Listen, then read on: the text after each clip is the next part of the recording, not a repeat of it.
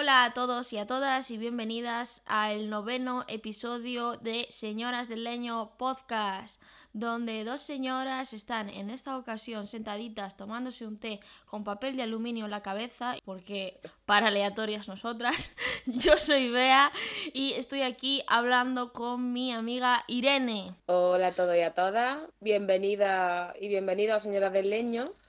Y Madre mía, estamos grabando el 1 de septiembre. Es el programa que más cerca de su emisión vamos a grabar. Creo que es el programa que más cansada hemos grabado en la, en la historia de Señoras del Leño, la verdad. Y aún así, y aún así, como dos faraonas que somos, mm, llevamos nuestro gorrito de papel de aluminio porque no queremos problemas, que 2020 mm, viene muy cañero y no queremos problemas, por si acaso. Y hoy vamos a hablar de The Bast of Night, eh, una película que eh, se estrenó en Prime Video hace como tres mesecitos o así, si, si no me equivoco. Sí, por ahí anda. Sí, es súper nueva. Sí. Eh, de 2019, dirigida por Andrew Patterson. Mm. está protagonizada por Sierra McCormick y Jake Horowitz y mm, ambientada en los años 50 en Nuevo México. Es la historia de, dos trabajadores de la radio local que descubren una frecuencia que resulta ser extraterrestre. Vaya, ¿quién lo habría imaginado? Y esta es la película de la que vamos a hablar hoy. Algún día, mi leño tendrá algunas cosas que decir al respecto. Bueno, pues hoy vamos a hablar de The Bast of Night, eh, una película que vino pegando fuerte, como, como casi toda la ciencia ficción. al estrenarse pudimos ver eh, posiciones muy encontradas, muy enfrentadas entre, entre, la, entre su audiencia. No sé por qué, pero este caso concreto es un caso en el que o amas la película o odias la película. Totalmente bueno, tengo que decir que mm, nosotras nos, centramos un poquito en esto, nos hallamos en una posición un poco céntrica, neutra, porque la peli nos ha gustado muchísimo y la hemos disfrutado muchísimo. Tampoco es para ponerle un altar, pero tampoco es un producto que acribillar. no sé si me estoy explicando. El día es muy espeso. Sí, sí, te estás explicando perfectamente. Eh, es estas películas, como tú dices, que la amas o la odias. Y yo personalmente, si tengo que inclinarme a una postura extrema, me voy a inclinar más a que la adoro que a que la odio, pero tampoco me está, no me ha parecido la mejor película de 2020, como sí a muchísima gente. Exacto. No creo que sea eh, una obra maestra, pero sí que creo que es muy buena y, es imposible que no me parezca buena porque es una película hecha expresamente para un público como yo. y, como es una película eh, hecha expresamente para un público como yo, entiendo que hay gente que no pertenece a este target concreto que le parezca una basura. Yo eso lo entiendo perfectamente porque es una película hecha para un tipo de persona muy concreta. Sí, bueno, yo lo de entender que pueda parecer una basura tampoco. Puedo entender que a la gente le resulte una peli un poco cargante, puedo eh, entender que a la gente pues le, aburra el ritmo, puedo entender muchas cosas, por supuesto. Ya, de ahí a que te parezca basura, regular. Efectivamente, es una película con un target muy concreto, un target como nosotras que estamos aquí grabando con un cono de papel de aluminio en la cabeza. Está claro que estas historias de extraterrestres clásicas, pues son muy para nosotras y muy para un público que tiene muchas cosas en común con nosotras.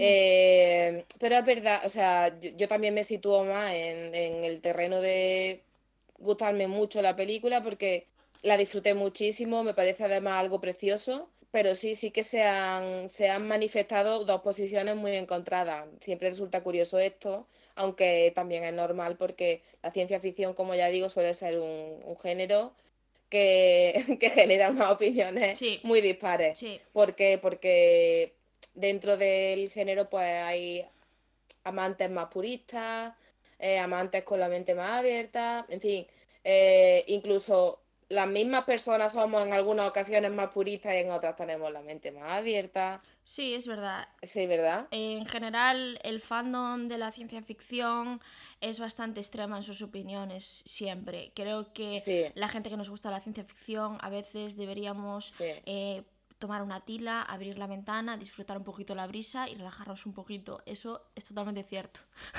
real, real, real, real. Yo, de hecho, o sea, no me voy a quedar con la gana. Quiero comentar eh, que, no sé, unos días después de verla, leí un tuit de un señor que decía, Uy, esto ya empieza mal. Leí un tuit de un señor. de un señor que decía, no me ha gustado nada The Bust of Night. Bueno, vale. No sé si me hago más viejo o más sabio. Bueno. Hasta la primera parte íbamos bien. Es muy normal que no te haya gustado, muy respetable que no te haya gustado. Más viejo o más sabio. Bueno, pues ya con el comentario te digo yo que lo que te estás haciendo es más viejo y ya. No más sabio, rey. No más sabio. Nadie es más sabio porque le haya gustado una película. Ya. Pero qué cojones. M- Más sabio. Más sabio, Más porque no te ha gustado una película de. De dos chavales viendo aliens. Pues felicidades. O sea, ¿qué quieres que Sí, te comente? sí, o sea, la- real, además decía, no sé si me hago más viejo o más sabio, creo que más sabio. No he puntualizado eso. Ah, bueno. Muy Sí. bien, campeón. Ana, venga. Claro, ya está. Pues este, hasta hoy. Ya está, se ha acabado el programa. Buenas tardes. Hasta aquí el programa Señoras del Leño, especial Leemos Tweets. Yo tengo que confesar que cuando íbamos a hacer este programa, Sí, a mí me estaba suponiendo un reto, ya sin saber que íbamos a estar como estamos hoy de espesas, sí, me estaba suponiendo un reto pensar en cómo afrontar este programa, porque creo que mm, es una película difícil de analizar, sí, porque se basa en las sensaciones. sí, y no tanto en lo que cuenta, sino lo que transmite. Y eso es muy difícil comentarlo tú y yo aquí tomándonos un té, porque a mí Sí. lo que me ha transmitido igual no es lo que te ha transmitido a, a- a ti y le ha transmitido a los cuatro oyentes leñeros que nos están escuchando ahora mismo. sí. O al señor que se sentía más sabio. Claro. Claro que no es lo mismo. Efectivamente, porque y creo que la película es consciente todo el rato de que está jugando con las sensaciones y está aludiendo a sensaciones muy concretas que no son tanto la nostalgia, porque se habla mucho tal vez de que esta película es como Stranger Things, ¿no? Que alude a la nostalgia. Y no lo veo así tanto. Yo creo que lo que se centra no es a, uh, mira, los años 50, uh, mira, aliens, sino tú, persona que has crecido con la ilusión de ver un alien, toma, para ti, mira a ver cómo te hace sentir. Y esa es la nostalgia realmente. Sí, o sea, yo sí creo que, que la peli tiene muchos elementos que sí apelan a la, a la nostalgia, pero me parece más relevante esto que comenta, porque sí que creo que es una película de sensaciones. Es que creo que sí, evidentemente tiene elementos eh, de nostalgia, homenajes a programas de ciencia ficción, es.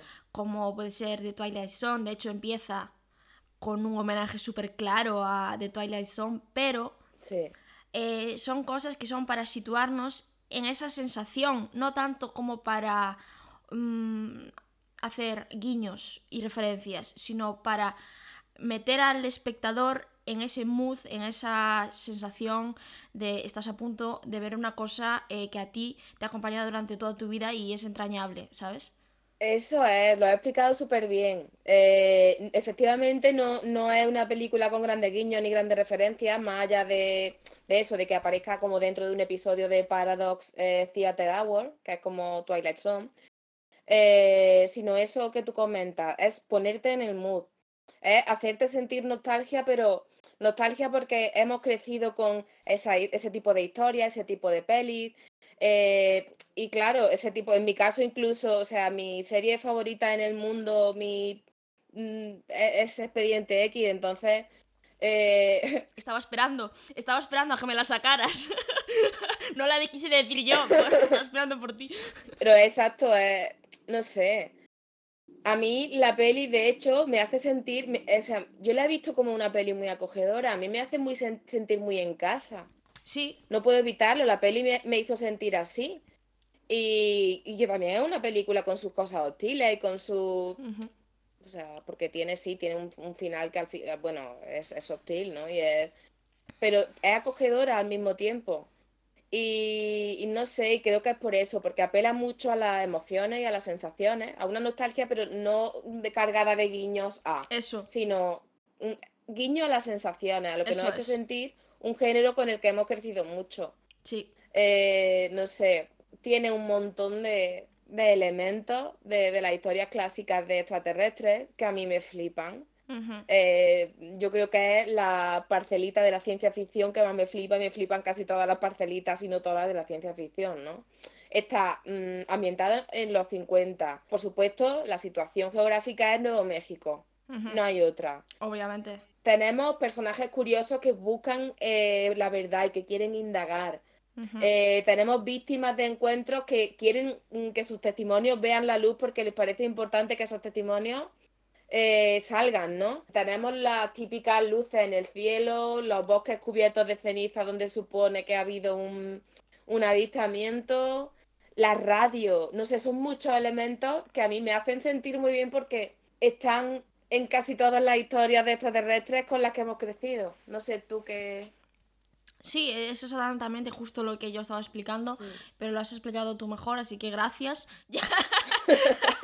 Ya, ya, ya lo has dicho tú todo. Eh, para mí sí que hace referencia a estos programas, pero no cae en la trampa de quedarse solo ahí, Eso es. como hacen muchísimas películas y muchísimas series a la hora de meterse con la nostalgia. Creo que es una lección muy importante de cómo podemos abordar la nostalgia. No tienes que estar cada cinco minutos diciendo jaja de Twilight Zone, jaja, mira, jaja, eh, Expediente X, jaja. No hace falta. Ya lo vemos y Ya. lo sentimos. Y, y eso es lo bonito y, y realmente lo que me gusta de estas películas, porque yo no tengo nada en contra de la, de, de la nostalgia, por ejemplo, que está muy de moda ahora en los, de los 80 o de los 90. Sí que tengo problemas cuando la nostalgia está por encima de la narración. Eso ya me, es lo que me fastidia, Eso es. ¿sabes? Y eso, o sea, es un error que, que cometen algunos productos hoy día, eh, que apelan mucho a la nostalgia y, o sea, yo te digo una cosa, a mí me encanta que, que el audiovisual apele a la nostalgia, me flipa que apele a la nostalgia, Ujú. pero es verdad que, que apele a la nostalgia de una manera como esto, ¿no? No que simplemente preñe de referencia un producto sin ahondar demasiado en el contenido que te quiere dar. Sí, eso es. La- es que la referencia a The Twilight Zone que hay en la película es realmente que esta película podría ser un programa de Twilight Zone. Sí, sí, ya está, no hay más. Y esa es la, refer- la referencia que hay y ya está. No, no Sí. van a meterse en nada más. Jaja, mira qué frikis somos. No,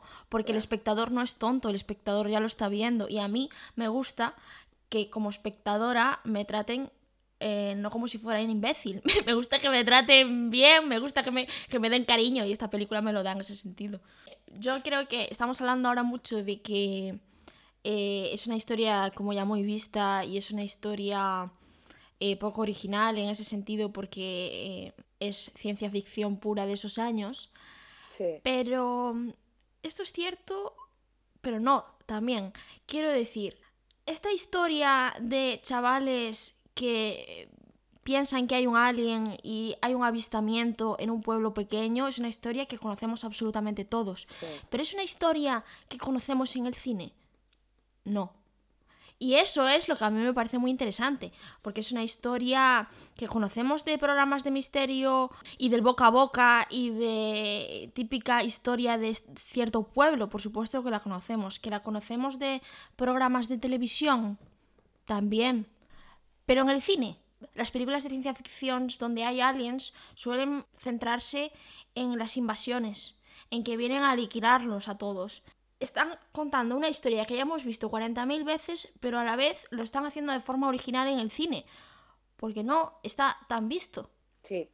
Además, o sea, no solamente que, o sea, efectivamente, la, esta historia está mucho más contada en televisión que en cine, sino que además es, un- es una peli donde, evidentemente los aspectos formales pesan mucho más que el contenido, es una obviedad porque sí que es una historia antes vista, hemos visto 500.000 historias de avistamientos ovnis, de extraterrestres, de abducciones, bla, bla, bla, pero el cómo está contada la película, o sea, no es que el contenido no importa, es que el contenido lo hemos visto antes, es lo que, es lo que quiero decir con ello. Pero lo hemos visto antes, no centrándose en el aspecto en el que se centra esta película, que es el avistamiento. Hemos visto la abducción y hemos visto la invasión en el cine. Sí. Pero no hemos visto una película que va de una hora y media de avistamientos, como, podría ser un podcast. Es que esta película podría ser literalmente un podcast. Sí, sí. Eh, eso es lo que yo quería decir, que sí, que esta historia ya la sabemos todos, pero no la sabemos todos por el cine. Y eso es una cosa que no se está diciendo a la hora de analizar esta película, porque sí, sí, qué poco original. Pero es que realmente en su formato sí lo es. A mí la película, o sea, de hecho mi, mi escena favorita es la escena en que empiezan a captar la- las interferencias por la radio, que es una escena además larguísima. Sí. A mí en ese momento me atrapa la película, me atrapa por completo, mucho más que la introducción, mucho más que cualquier cosa. Cuando la película empieza a basarse en estoy captando una interferencia, hago una llamada para comunicarme, alguien quiere hablarnos y todo el rato son los dos protagonistas en la radio sin salir de ese entorno. A mí ahí me atrapó la película, me atrapó muchísimo. Sí. También tengo que decir que me recordó mucho a nosotras y pensé, joder, pues cualquier día igual nos puede pasar esto en el podcast, ¿sabes? Yo qué sé. ¿Eh? ¿Qué es eso? ¿Qué es ese ruido? Oye, algo. ¿Qué es ese ruido?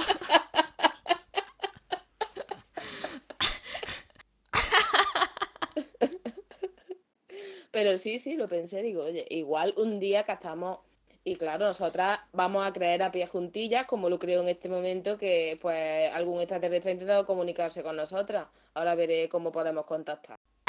Pero mientras averiguamos cómo se añade en Discord a gente de otro planeta, Sí, vamos a seguir con el podcast. Yo ya voy viendo por el camino. me parece buena idea, me parece sí. buena idea. Vale. Yo creo que lo importante de esta película, y como tú comentabas, eh, yo también me empecé a atrapar a partir de ese momento.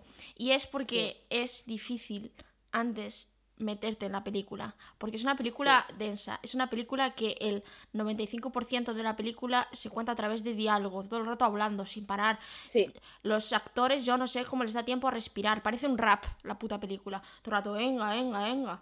Y yo los primeros 10 minutos de la película, y eso que al final, luego estaba completamente atrapada, pero los primeros 10 minutos, te juro que hasta solté un suspiro de desesperación. Por favor, puede callarse alguien ya, no lo soporto, callaos. Y luego, cuando empezó todo esto, cuando empezó ya eh, el tema de la película, eh, yo ya estaba tan metida y tan enganchada y tan atrapada y tan fascinada eh, que a que sí. estaba completamente eh, metida en la conversación y era una más de la radio y estaba, vamos, vamos, vamos, corre, corre.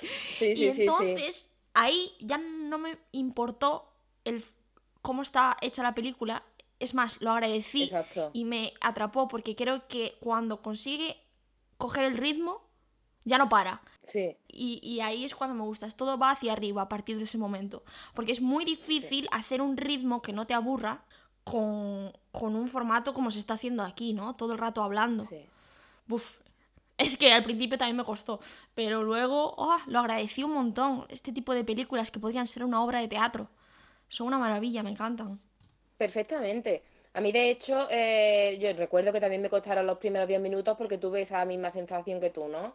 Vamos persiguiendo todo el rato a los protagonistas, la cámara va detrás de los, de los protagonistas, nadie se calla, no paran de hablar, pero, por ejemplo, le vi mucho encanto a cuando mm, ella va probando la radio y van contando historias, y sí que terminé de, de verme atrapada con, con la escena ya de la radio, ¿no? De, de cuando encuentran, cuando oyen por primera vez la, la interferencia. Y es como tú dices, la película coge un ritmo muy propio, muy suyo, eh, y tú estás dentro, estás completamente dentro. Si esta peli está hecha para ti, si, si eres susceptible de disfrutar esta peli, estás dentro completamente. Luego, además, mm, no sé a ti, a mí me, me resultó una película preciosa Que en los aspectos formales, como comentamos, y en los aspectos técnicos, eh, no sé, queda algo muy bonito, eh, o que a mí me hace sentir muy bien. Sí. Eh, con los juegos de luces, verde y rojo, eh, la, la estética, los planos, la fotografía, en Sí, conjunto. la, la dirección, el trabajo de cámara. Sí, sí, sí, sí, el trabajo de cámara, eso. Hacen planos secuencia Sí, y trucos para que parezca todavía más plano secuencia que son increíbles con el poco presupuesto que tenían y a mí eso me parece espectacular. Eh, y todo esto sirve para lo que comentábamos al principio de crear una atmósfera eh, que alude a esas sensaciones. Y siempre es eso, cuando digo que es una película de transmitir sensaciones me refiero a esto, de- a la atmósfera. sí, Es una película atmosférica y se crea a través de dos puntos principales, la cinematografía y las actuaciones. Y ya está. Es eso, porque, porque no hay nada más. Es eh, trabajos de cámara espectaculares que siguen a dos actores que no se callan la boca en toda la película. exacto. Y, esa, y así consigues con tan poco una atmósfera angustiosa y a la vez bonita. Porque yo toda la película estaba en tensión, pero a la vez estaba encantada con lo que estaba viendo. Pero Eso es. mucha, mucha tensión porque conseguían con este ritmo del que estamos hablando cada vez ser más trepidante, cada vez ser más trepidante. Cuando tú ya estabas enganchada, que no podías ni pestañear, empezaban a suceder un montón de cosas. Y lo que me gusta también y que hacía tan angustiosa esta película es una cosa que hacían eh, del trabajo, mm, no sé cómo explicarlo, como de la geografía, a ver si me explico. Eh, Tú sabías a través de eh, este trabajo de cámara y este trabajo de dirección dónde estaban todos los lugares y dónde estaban todos los personajes en ese momento. Sabías hasta incluso la distancia en tu cabeza. Y ese trabajo espacial que hacías en tu cabeza hacía que eh, los acontecimientos me parecieran todavía más angustiantes. Porque esta chica, desde donde coge las llamadas, tenía que ir corriendo a otro sitio que yo ya sabía dónde estaba, porque la película hacía muy bien el trabajo de indicarme los espacios. Y entonces eso me creaba todavía más angustia. Veía un plano secuencia de la tía corriendo y yo, corre chica, llega ya, corre, corre. Y eso era muy guay de ver. Sí, sí, sí. Creo que es algo muy destacable esto que comentas. Porque no sé cómo se la apañan, no sé con claro, evidentemente con sus recursos. Los recursos que, los recursos que utilizan son maravillosos. Hmm. Y claro, efectivamente, eh, juegan mucho con, con- a la hora de crear tensión, ¿no? Porque sí, sabes que la chica va corriendo, que eh, va a pasar algo, que necesita llegar a coger a su hermano y tú sabes dónde está. La casa de la chica sabe dónde está. La radio sabe dónde está. El instituto sabe dónde está. El motel sabe dónde está. eh, la casa de mm, la, la mujer que ha dado testimonio. Y por dónde Y- se va, y- y todo. Eso Exacto, es ¿y por dónde se va?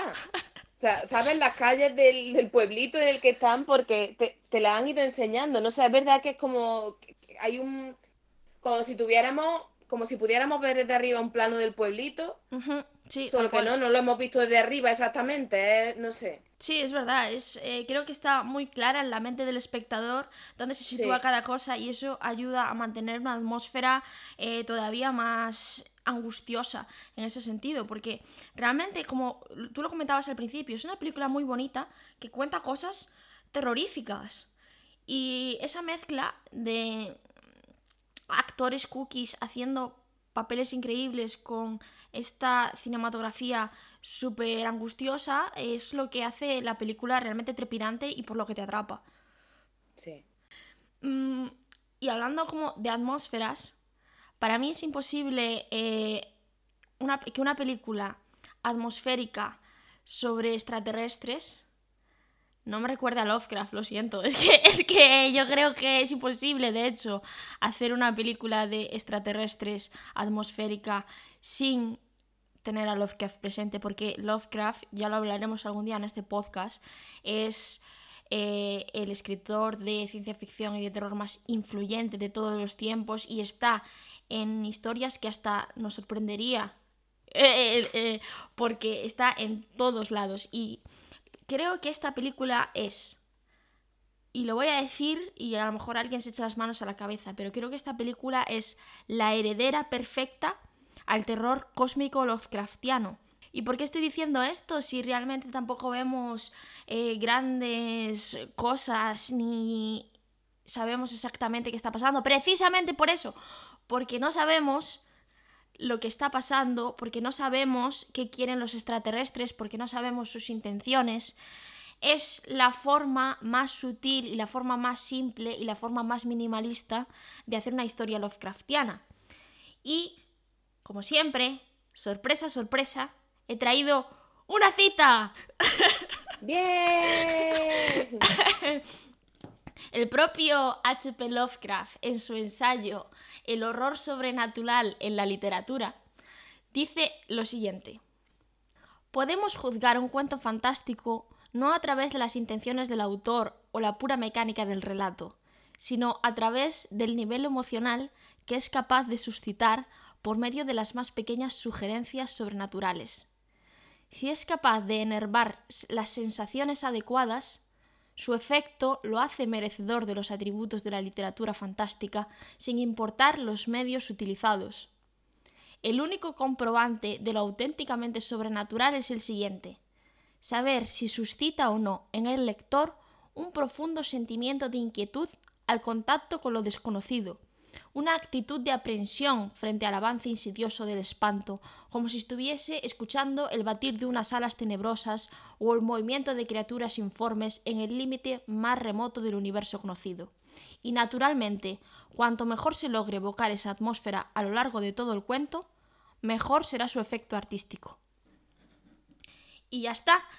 Ya lo ha dicho Lovecraft, ya no tengo que ya no tengo que seguir este podcast porque creo que este párrafo se adapta muy bien a esta película.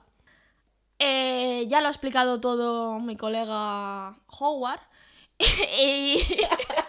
mi colega Howard. y a mí, te digo una cosa, a mí mm, de verdad también me encanta la literatura de Lovecraft porque es una cosa verdaderamente sobrenatural cómo se puede escribir así cómo se puede tener esa, cabeza. Mm. Pero Lovecraft a nosotras nos habría odiado, no habría sido nuestro colega. Lo sabemos. Ya. sí. No pasa nada, Lovecraft, yo te quiero igual. Bueno. Lovecraft. ya no es Hogwarts. Ahora es Lovecraft. para los colegas. Bueno. Eh, creo que esta película tiene una atmósfera impresionante y es el punto fuerte, conseguir con tan poco presupuesto y con tan pocas pretensiones una cosa sorprendente, atmosférica y atrapante, como el propio Howard comentaba.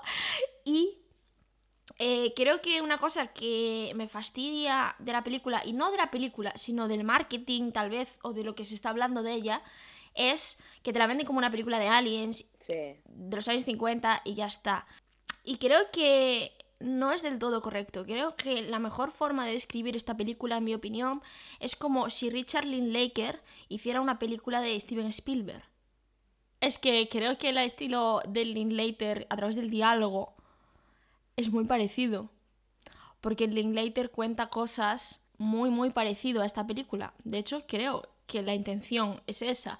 Eh, solo que a través de cosas más mágicas, fantásticas, como Mm, apelando al sentimiento de Spielberg. Por eso creo que es una película que ha suscitado opiniones tan contrarias, porque a lo mejor tú esperas ver una película de ciencia ficción con aliens y punto, y no te encuentras eso, llegas y te encuentras una película de diálogos, una película que se construye lentamente, y ese es el problema, tal vez.